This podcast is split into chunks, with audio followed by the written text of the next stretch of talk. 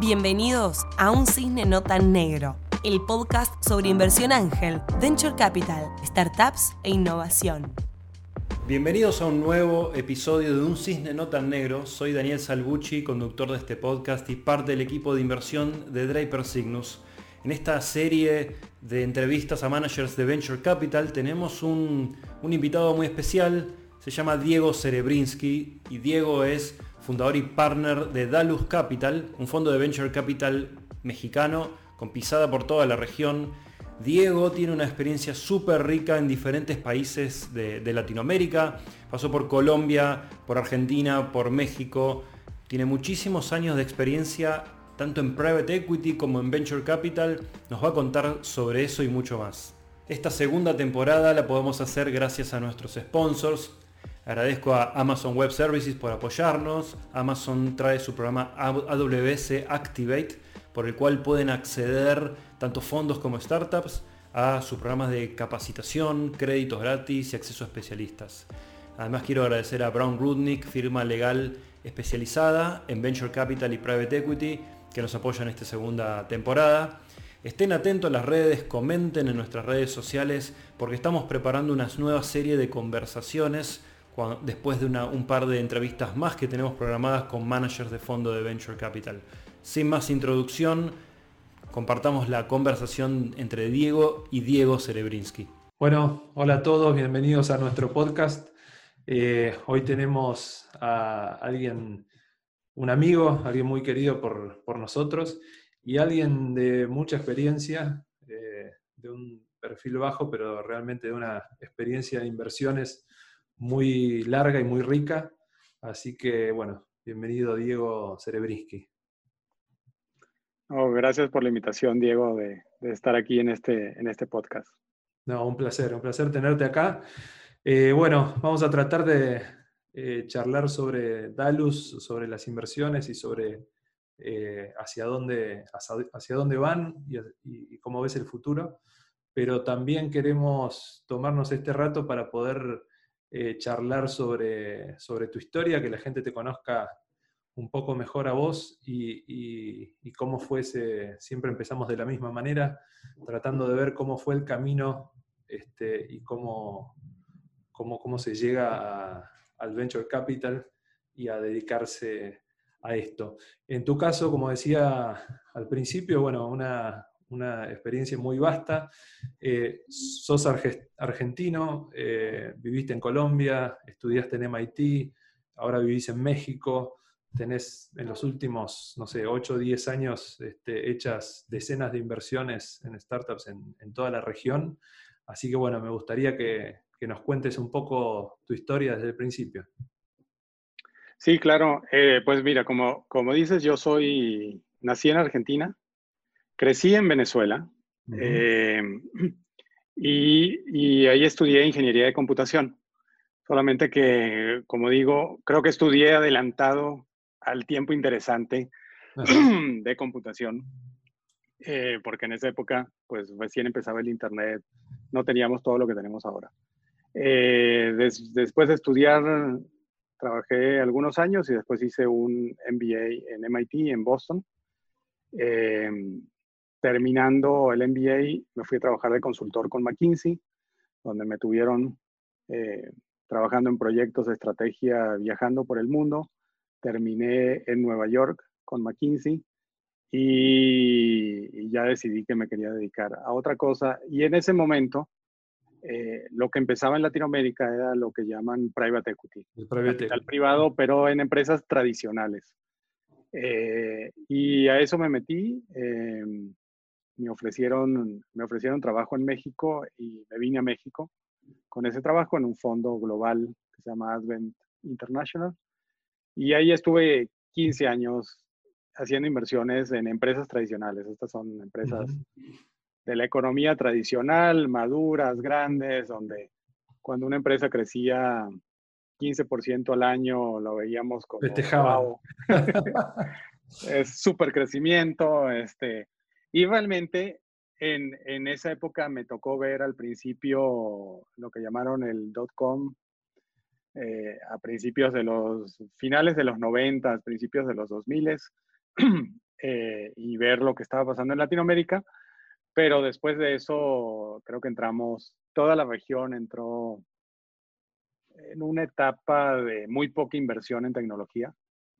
Y pues yo seguía trabajando en el tema de, de estas inversiones tradicionales. Eh, con Adven me mudé, como decías, a Colombia, a abrir la oficina del fondo allá. Y estando allá es cuando empecé a ver que empezaba esta ola de emprendimiento tecnológico en Latinoamérica de nuevo, donde se conjugaba por un lado, yo creo que varios factores. Uno, em, emprendedores muy talentosos que de nuevo querían apostar a hacer cosas siguiendo lo que veían en otras partes del mundo, principalmente en Silicon Valley. Por otro lado, veíamos gobiernos que por primera vez empezaban a apoyar este, distintos programas en este tema de, emprendimiento de startups tecnológicos. Y lo otro es que también había un cambio de paradigma donde si a finales de los 90 para empezar un negocio de Internet tenías que comprar un rack de servidores que te costaba varios cientos de miles de dólares, ahora todo eso se estaba moviendo a la nube y alguien con casi que prácticamente conteniendo una laptop podía empezar un negocio de Internet. Entonces ese era un cambio, un paradigma, un cambio de paradigma importante. Y viendo eso dije, pues, y, con mi background de ingeniería de computación, dije, este es el momento de, de hacer el cambio y subirme a esta nueva ola.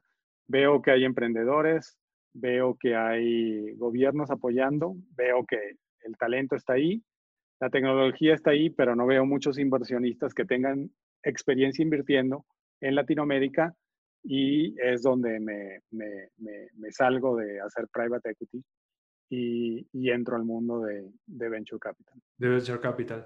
Antes de ir a, Alta Ventures y a, y a, y a Dalus, este, y a Dalus Capital, eh, dos preguntas. Uno, ¿cómo estaba en ese momento cuando decidís decir, bueno, me paso a Venture Capital, quiero dedicarme a Venture Capital, cómo estaba, en qué nivel de, desarrollo el ecosistema mexicano, este, si era como ahora, si todavía era muy incipiente o ya había varios jugadores.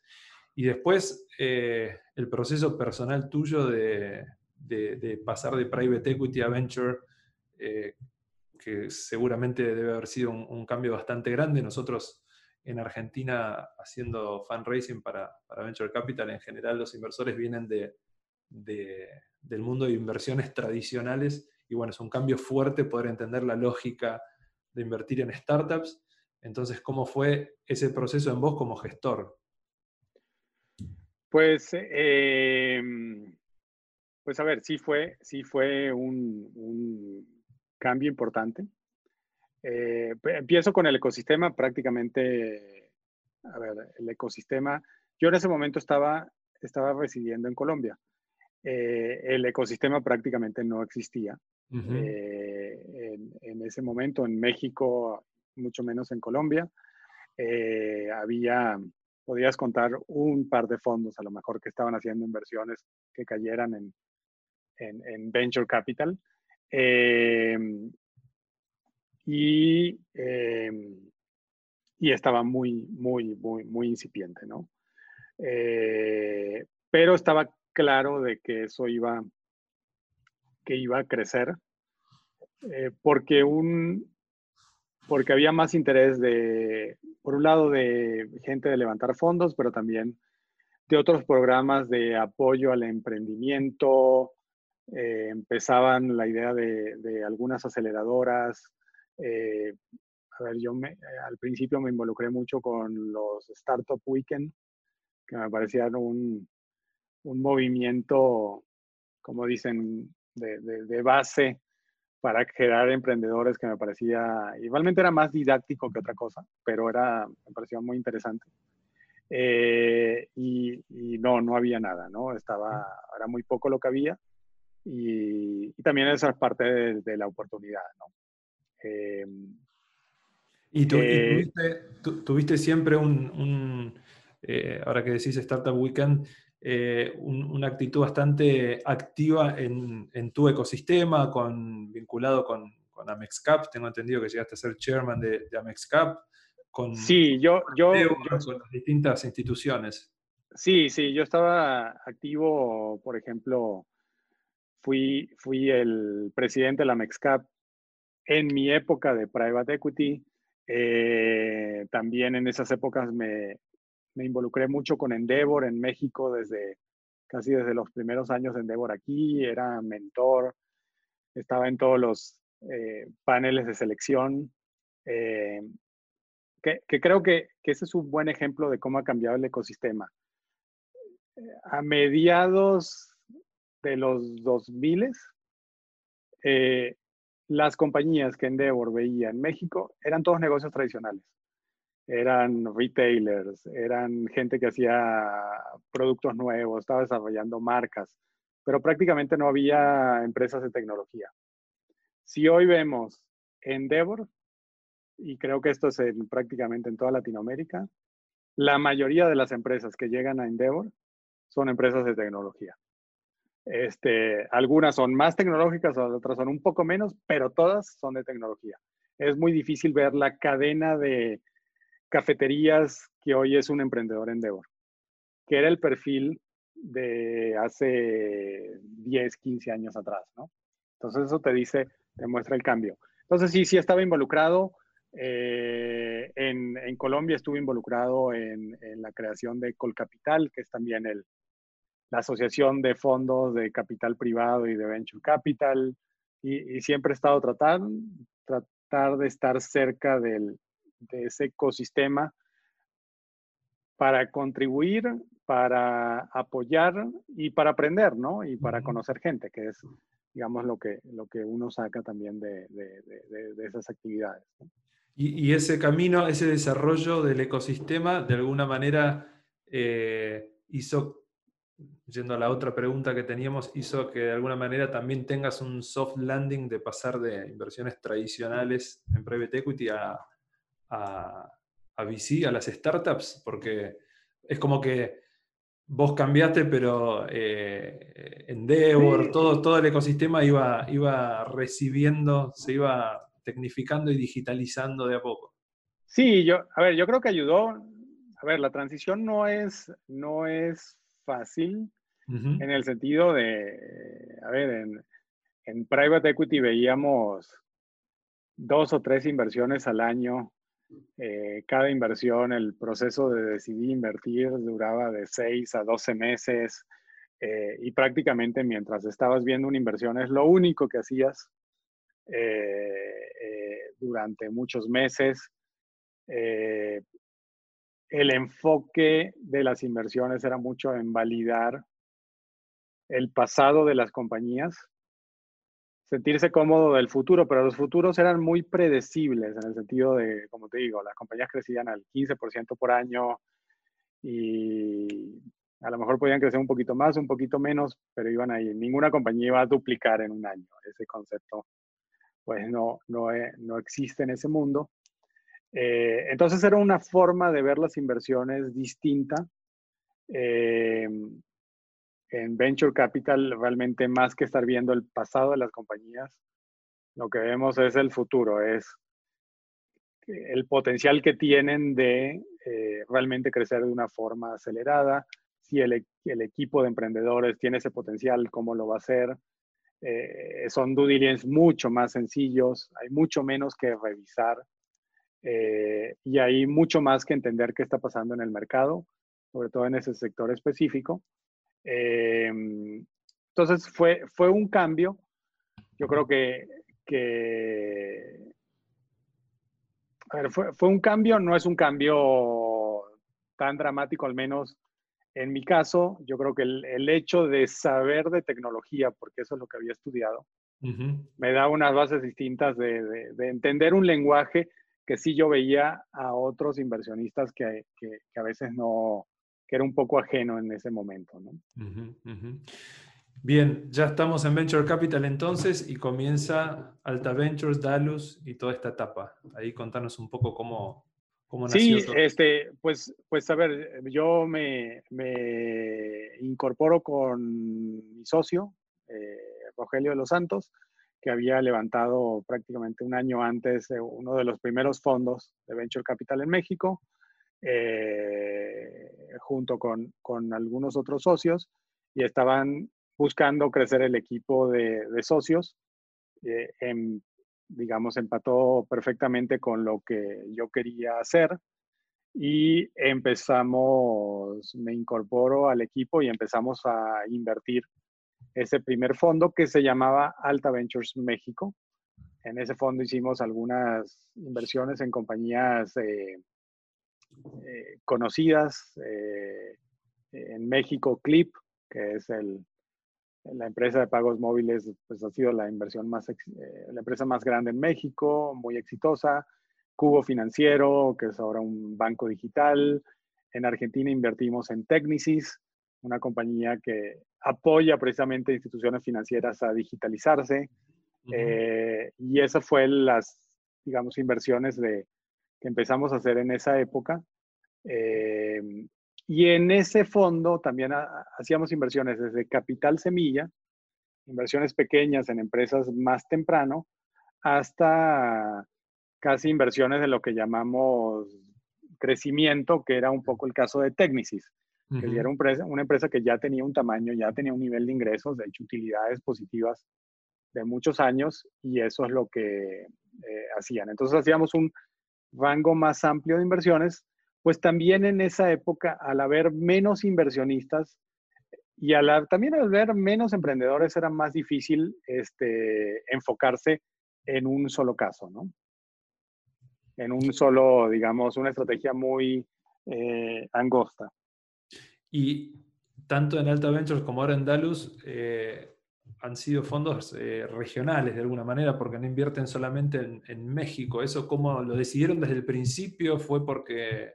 Sí, sí, el, el, primer fondo tenía un enfoque principal en México, pero con espacio para invertir en el resto de Latinoamérica y también en Estados Unidos. De hecho, en ese fondo terminamos haciendo 25 inversiones, de las cuales un porcentaje importante fue en México, algunas en, Argentina, alguna pequeña en Colombia y algunas en Estados Unidos. Eh, el segundo fondo, que es donde le cambiamos el nombre a Dalus Capital, eh, también tiene un enfoque principal en México, eh, pero vemos, vemos oportunidades en toda Latinoamérica y también en Estados Unidos y puede ser en España, que tengan una conexión fuerte a Latinoamérica. Pero sí, nuestro, nuestro enfoque ha sido, ha sido regional desde, desde el principio. Y yendo a Dalus, que es el fondo actual, eh, ¿tienen alguna estrategia particular, algún vertical donde estén enfocados o tipo de compañía? O tecnología en particular? Eh, sí, eh, hoy te diría, vemos eh, startups tecnológicas, o sea, que tengan base tecnológica. Em, típicamente en una etapa, lo que llama, llamamos en la industria de series A o series B, que significa que ya pasaron el capital semilla, ya tienen un producto, ya tienen clientes y ya tienen cierto nivel de ingreso y realmente los recursos están más enfocados en escalar ese crecimiento a que encontrar cuál es el producto, eh, típicamente. Y hoy tenemos lo que llamamos cuatro, cuatro temáticas de inversión que seguimos. Uno es, y, las dos así eh, principales son eh, inclusión, que para nosotros es startups que están generando soluciones a grandes problemas que existen en Latinoamérica de poblaciones que no tienen acceso a servicios financieros, de salud, de educación o oportunidades laborales. Esos son eh, las startups en que nos enfocamos y por eso hemos hecho tantas inversiones en compañías de fintech, que lo que hacen es, a través de tecnología, generan soluciones de acceso a servicios financieros mejores, mejores, más baratas o ambas, que lo que existe hoy en día de, la, de los servicios financieros tradicionales. La segunda temática es lo que llamamos eh, innovación climática, que son startups que con tecnología están buscando reducir emisiones o mitigar el cambio climático.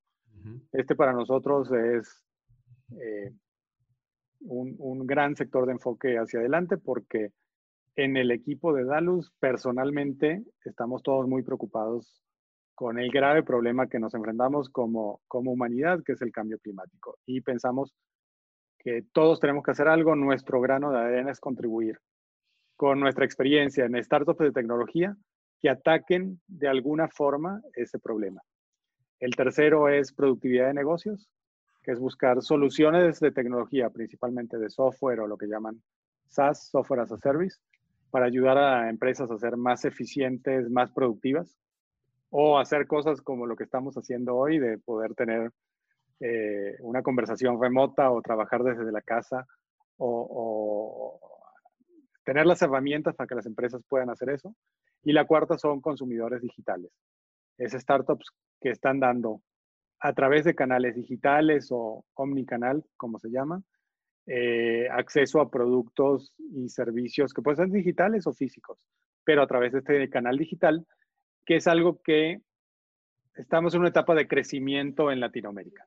Bien, bien, bien.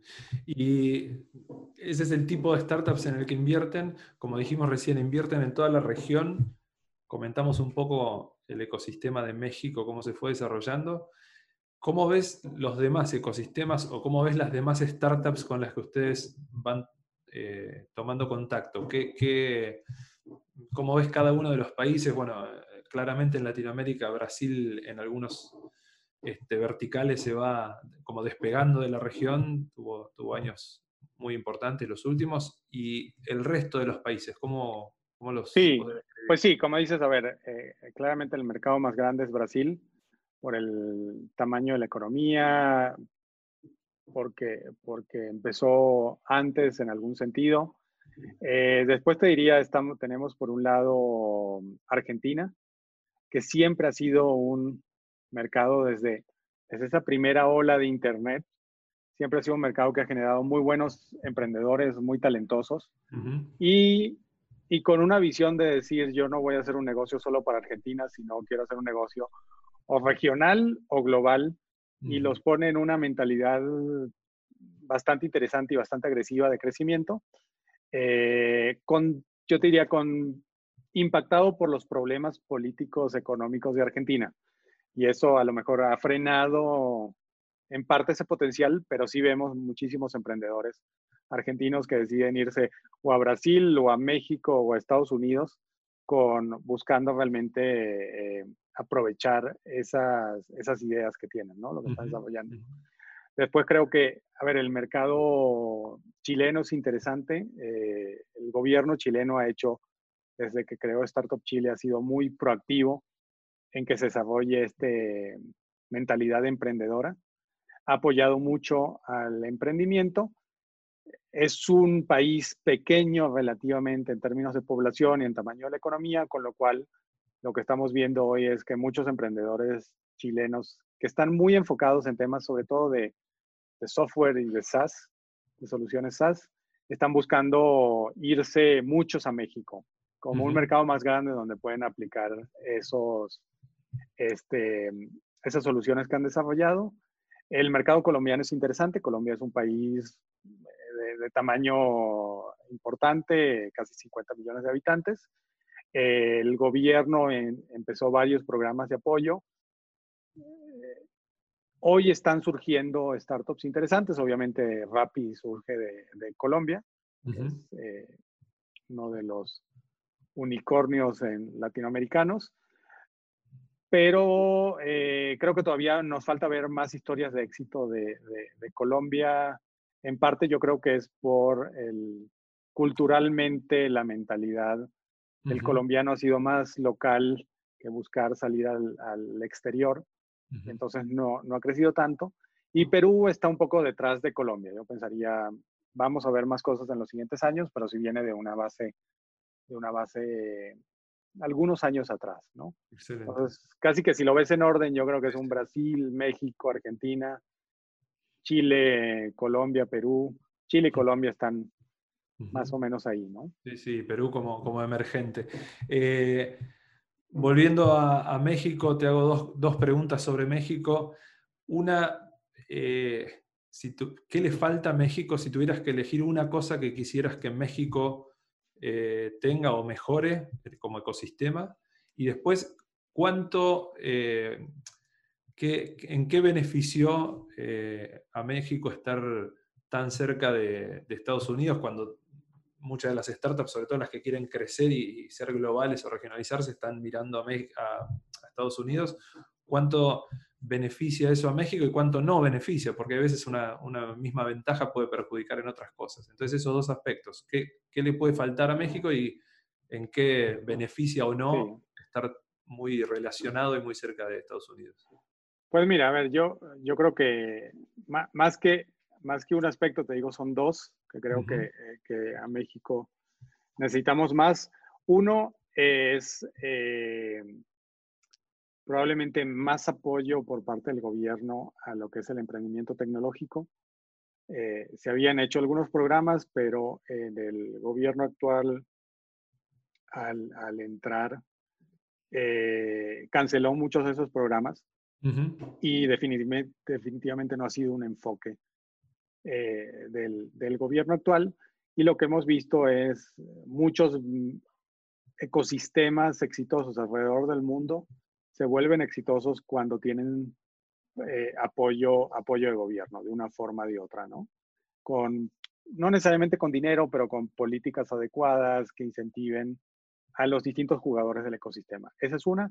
La otra, yo creo que necesitamos más inversionistas, que es, el, que es parte del problema, yo creo que en toda Latinoamérica, es eh, eh, a veces mucha gente, muchas veces, eh, te diría, la gente no entiende lo que, lo que hacemos nosotros los manejadores de fondos o los fund managers, donde pues el dinero no es nuestro, nosotros tenemos inversionistas que nos tienen la confianza de comprometerse a invertir con nosotros y nosotros hacemos el trabajo de encontrar las, las oportunidades, de analizarlas, eh, de llevar a cabo, pero el dinero es de inversionistas y los inversionistas son en, muchas partes del mundo lo que llaman inversionistas institucionales, ¿no?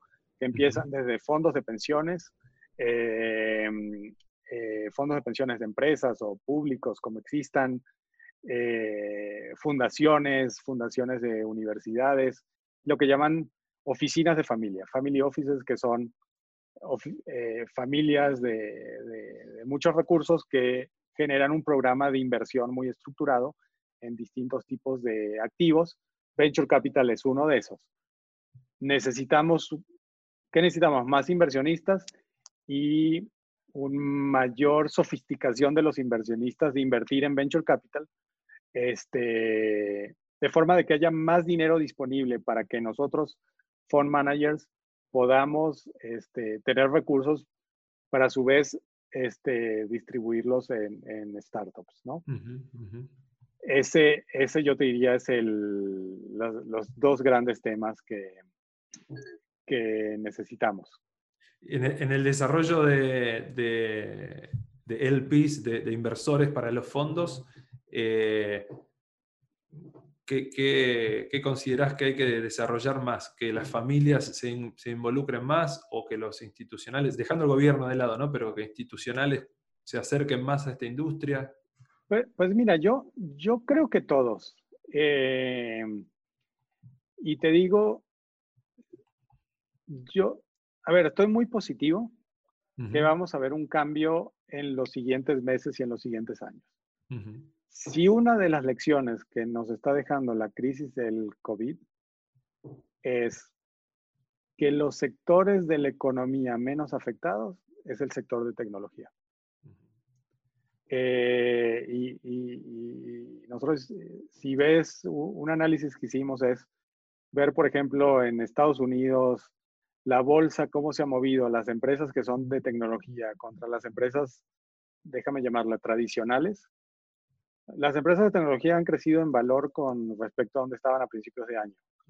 Las empresas tradicionales están por debajo de donde estaban a principios de año, porque esta crisis lo que ha mostrado es de que hay una necesidad de las empresas y de los consumidores de digitalizarse más, de hacer más cosas usando la tecnología y no necesariamente la presencia física.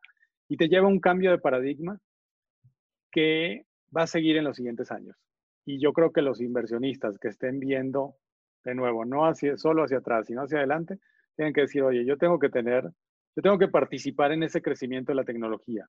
Si no estoy invirtiendo en, en fondos de venture capital, pues me estoy perdiendo parte de ese crecimiento que va a haber y a lo mejor estoy invirtiendo en otras cosas que van a tener menos crecimiento.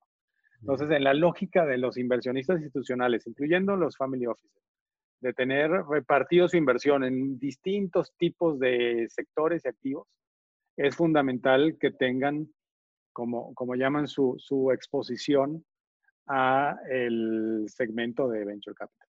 Bien, bien. Eh, entrando al tema de COVID, eh, bueno, hemos hecho algunas eh, entrevistas ya del, podcast de este año charlando sobre el tema. Eh, te escuché también en alguna otra entrevista que te han hecho hablar sobre el tema y, en el blog tuyo, en, en cerebrisky.com, este, algunos artículos interesantes. Se viene hablando obviamente de lo que, de lo que impacta en, en las startups como decís vos, en lo que eh, va a estar impactando y ya está impactando en, los inversores, este, incluso eh, vemos que family offices empiezan a despertar un poco a esta industria, salir un poco de los negocios tradicionales y empezar a querer invertir en esto y una de las formas claramente es a través de un fondo de venture capital. Pero, ¿cómo crees que va a impactar, si es que va a impactar, en nuestra industria, en la industria del venture capital, en, cómo se gestionan eh, el, VC, bueno, tiene más de 70 años, este, 80 de existencia y ha cambiado poco. Hay, bueno, existen las plataformas de crowdfunding, existen eh, distintas alternativas que se, han, que se han venido experimentando, si querés, pero no ha cambiado mucho. ¿Pensás que, que, también nos, va a impactar a nosotros como gestores. Eh, yo he escuchado en Asia eh, programas de inteligencia artificial para invertir y para elegir compañías y que de alguna manera este, seremos reemplazados o no, o no en el futuro. ¿Cómo, ¿Cómo, ves nuestra industria, el impacto de, esta aceleración que genera el COVID ¿no? en, esos cambios? Sí. Em, a ver, yo no creo que en el, que en el corto o el mediano plazo seamos reemplazados por algoritmos de inteligencia artificial. Eh, porque, porque en parte el tipo de inversiones que hacemos tiene un componente muy alto de, arte, no solo ciencia. Entonces, podemos hacer análisis y, y, esa es la parte más de la ciencia, pero también tiene un componente de, de arte, de instinto y ese puede ser más difícil de reemplazar. Yo creo que los algoritmos de inteligencia artificial van a estar mucho más enfocados en, en reemplazar a los, a los traders en mercados de mercados de bolsa, ¿no? Donde puedes comprar y vender acciones, eso lo pueden hacer, yo creo que más eficiente. Donde, a ver, yo, yo creo que, que el impacto, por un lado, creo que esto está siendo más visible lo que te decía, el rol de la tecnología y por lo tanto las inversiones en tecnología. Em, creo que el impacto que vamos a ver es algo que ya venía, empezaba en los últimos años, pero creo que, el, que la crisis del COVID lo va a acelerar y es que las empresas no pueden enfocarse solo en sus accionistas, inversionistas, sino que se tienen que enfocar en lo que en inglés se llaman los stakeholders, que son todos los que participan en la empresa, los clientes, los empleados, los socios, los proveedores, la comunidad donde están, este, como un, el, gobierno en el, en el lugar donde están, como un gran, son todos los distintos grupos que están impactados de una forma o de otra por cada, por cada empresa. La teoría, digamos, financiera es de que la empresa debe estar enfocada en generar el valor para sus accionistas. Yo creo que esto hay un cambio que vamos a empezar a ver, de que la empresa va a tener que estar enfocada en generarle valor, valor a todos estos grupos, no solo a los accionistas. Y nosotros como manejadores de fondos, creo que también lo vamos a tener que ver así. Y vamos a tener que invertir en empresas que no solo estén pensando en lo mejor para sus inversionistas, sino lo mejor para todos estos grupos, para sus empleados, para la sociedad en la que están, para la comunidad en la que están. Y creo que va a ser un cambio que vamos a estar viendo eh, en, los, en los siguientes meses definitivamente, muy empujado por el tema del COVID, donde es algo que, a ver, lo hemos visto, las empresas hoy, cuando pega esta crisis, lo primero que se tienen que preocupar son por sus clientes y por sus empleados. Los accionistas son secundarios. Es más importante donde estamos que eso. Y ese, ese cambio yo creo que parte de eso se va a mantener hacia Seguro. Y ahí apelo también a tu experiencia anterior de, de Private Equity, de McKinsey, que conoces más a las corporaciones, porque yo veo que en las startups, al ser más chicas, más ágiles, poder cambiar, estar manejada general, en general por gente más joven y demás, ese, ese mindset o, bien ya lo venían teniendo o bien esto hace que, que, lo, que lo profundicen, lo aceleren. En las corporaciones, ¿vos ves que pase lo mismo? Pues mira, yo, yo creo que sí, obviamente no va a pasar en todas, y va a pasar en algunas más y en otras menos. Em, pero es parte de una tendencia. Y o sea, ¿las corporaciones vuelven después a, lo que era la normalidad o cambian para siempre a partir de esto? ¿Cómo, cómo yo, creo que, yo, creo que, yo creo que algunas van a tener un cambio para siempre, ¿no? Este, y creo que el cambio va a venir por, algunas porque van a estar convencidas y porque sus equipos gerenciales van a estar convencidos de que este cambio es la forma correcta y es lo mejor para todos los que están alrededor de la corporación y hay muchos así, este, definitivamente. Y yo creo que otros a lo mejor no están tan convencidos, pero van a cambiar por la presión que van a recibir y esa presión va a venir por parte de sus clientes, va a venir por parte de sus empleados va a venir por parte de otros grupos que les van a presionar y quienes no hagan esos cambios van a tener un impacto.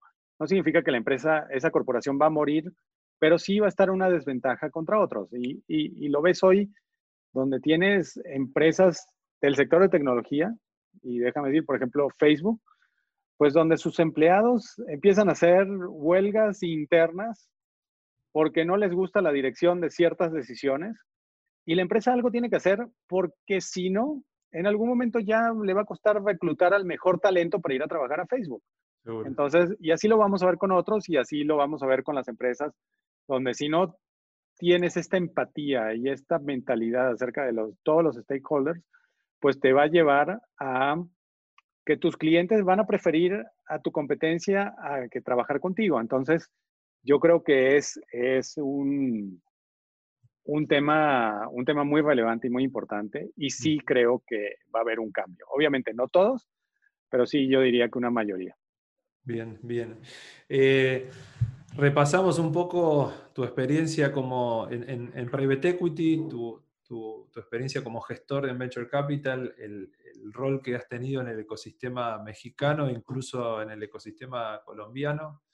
Eh, hay una faceta que tengo entendido que también eh, has hecho inversiones ángel, sos inversor ángel. Correcto. Eh, entonces, ¿cómo en, esas inversiones, ¿qué, diferencia es la, que podemos ver en Diego Cerebriski, inversor ángel y gestor de un fondo? cómo, ¿Cómo te relacionás con las startups? Si es distinto o no, eh, si el mindset para, encontrar esas inversiones o decidir esas inversiones es distinto, si tu, rol este, en la startup también es distinto, ¿cómo, cómo sí, es sí. Sí, sí, sí he hecho un número de, inversiones ángeles. Em, sí es distinto. Primero son, estas sí son empresas normalmente de etapa mucho más temprana donde, donde el emprendedor está recién empezando, creando un producto y, donde realmente lo que le estás apostando es a una idea con un emprendedor o grupos de emprendedores, más que a, un, a una compañía ya con cierto probada o cierto grado de tracción. Eh, típicamente, a ver, las cantidades que uno invierte como ángel son muchísimo más pequeñas que lo que hace como fondo.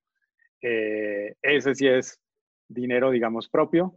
Em, y normalmente, eh, normalmente como Ángel, uno trata de apoyar al emprendedor en la medida que se lo piden, pero el seguimiento que le da a las inversiones es mucho menor, ¿no? Como fondo, pues todas las empresas tienen un, consejo o un directorio, se reúne de forma mensual, tenemos contacto con ellos o semanal o quincenal, este, es, mucho más estructurado como hacemos. Uno como Ángel apoya en la medida que siente que puede contribuir, apoya en la medida que el, emprendedor le pide que apoye en algo, pero después pueden pasar meses sin saber qué está pasando con una inversión, ¿no? Este, a, ver, yo, para la gente que quiere ser inversionista Ángel, creo que es una parte fundamental de esta cadena de lo que es el venture capital. Lo que sí eh, tengo, tengo un par de consejos. Uno, que lo que inviertas como inversiones Ángel sea una porción pequeña de tu patrimonio. Estas inversiones tienen mucho riesgo. Eh, por otro lado, que hagas muchas inversiones. No pienses que, uy, encontré este emprendedor y su idea y creo que va a ser el próximo Facebook. La probabilidad de que eso pase es relativamente baja. Entonces, para mejorar los retornos hay que invertir en varias y esperar que uno o dos de esos eh, tengan, tengan buen éxito. Y lo otro es, como le digo, una vez que uno hace la inversión, hay que, hay que pensar que ese dinero está perdido. O sea, ya no lo tienes. Si en algún momento recuperas algo, ya sea con ganancia o nada más lo que pusiste, qué bueno y ese día celebras. Pero hasta una vez que diste el cheque, ya no cuentes con ese dinero porque no hay nada que puedas hacer para tenerlo a diferencia de otro tipo de inversiones. Y, esa es una diferencia también con, con la inversión como gestor, creo que claro. entre, inversionista ángel y, gestor.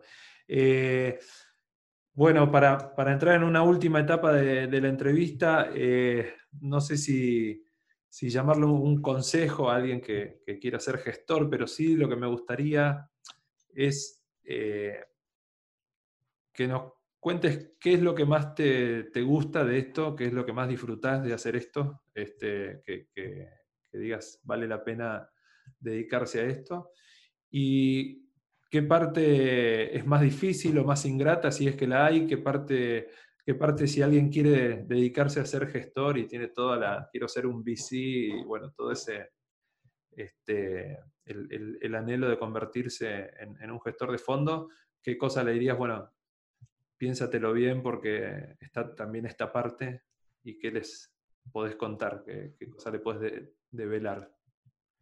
Em, sí. Em, a ver, la primera pregunta me decías era... Lo que más te gusta, lo que, ah, lo que más, disfrutas.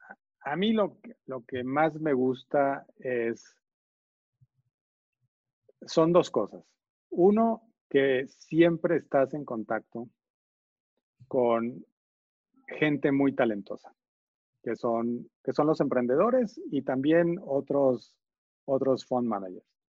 Pero es gente muy talentosa, con mucha pasión, con muy, muy proactivos, que están tratando de hacer cosas nuevas, que tienen un optimismo muy por arriba del promedio y además que tienden a ser más jóvenes que, lo que soy yo. Entonces, es un nivel de energía con la gente con la que estás y todos los días estamos sentándonos con nuevos emprendedores. Y con los que inviertes, pues todo, pues, no todos los días, pero todas las semanas hablas con ellos y de nuevo es gente que tiene la energía, la pasión, el entusiasmo. Este, y ese nivel de energía es muy difícil de encontrar en otros trabajos este, definitivamente tener contacto con tanta gente tan interesante. El segundo tema es de que además requiere un, es un reto intelectual todos los días.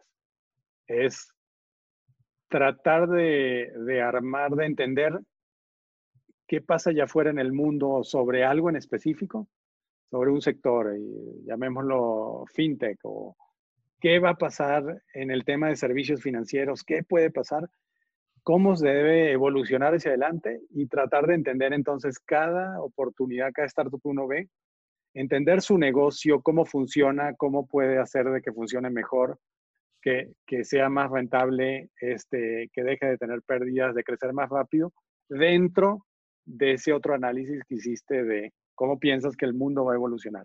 Entonces es un reto intelectual fascinante, la verdad, de, de, de estar haciéndolo y lo estás haciendo literalmente todos los días. Todos los días. Eso, eso es las dos cosas que a mí me, me, me encantan de, de, mi, de mi trabajo. ¿Qué, ¿Cuáles son los aspectos que, que alguien que quiera ser fund manager tiene que, que pensar? Eh, uno, creo que tiene que entender que la parte de levantar el fondo es siempre mucho más complicado de lo que piensas y toma mucho más tiempo de lo que piensas. Porque realmente convencer a inversionistas que se comprometan contigo y te den su dinero y además te lo dan a plazos de tiempo muy largos, estamos hablando de 10 años típicamente o más, eh, no es un proceso fácil y es un proceso que toma, toma mucho tiempo, es desgastante eh, y, es con, más cansado y más tiempo de lo que todo el mundo piensa. Eso es por un lado. El otro lado es que también, como fund manager, hay que pensar de que este no es un trabajo que te recompense en el corto y en el mediano plazo, sino las recompensas en el largo plazo. Porque hoy puedes invertir en un startup, pero no vas a ver el éxito de ese startup. Si tiene éxito, en mínimo de cuatro, cinco o más años.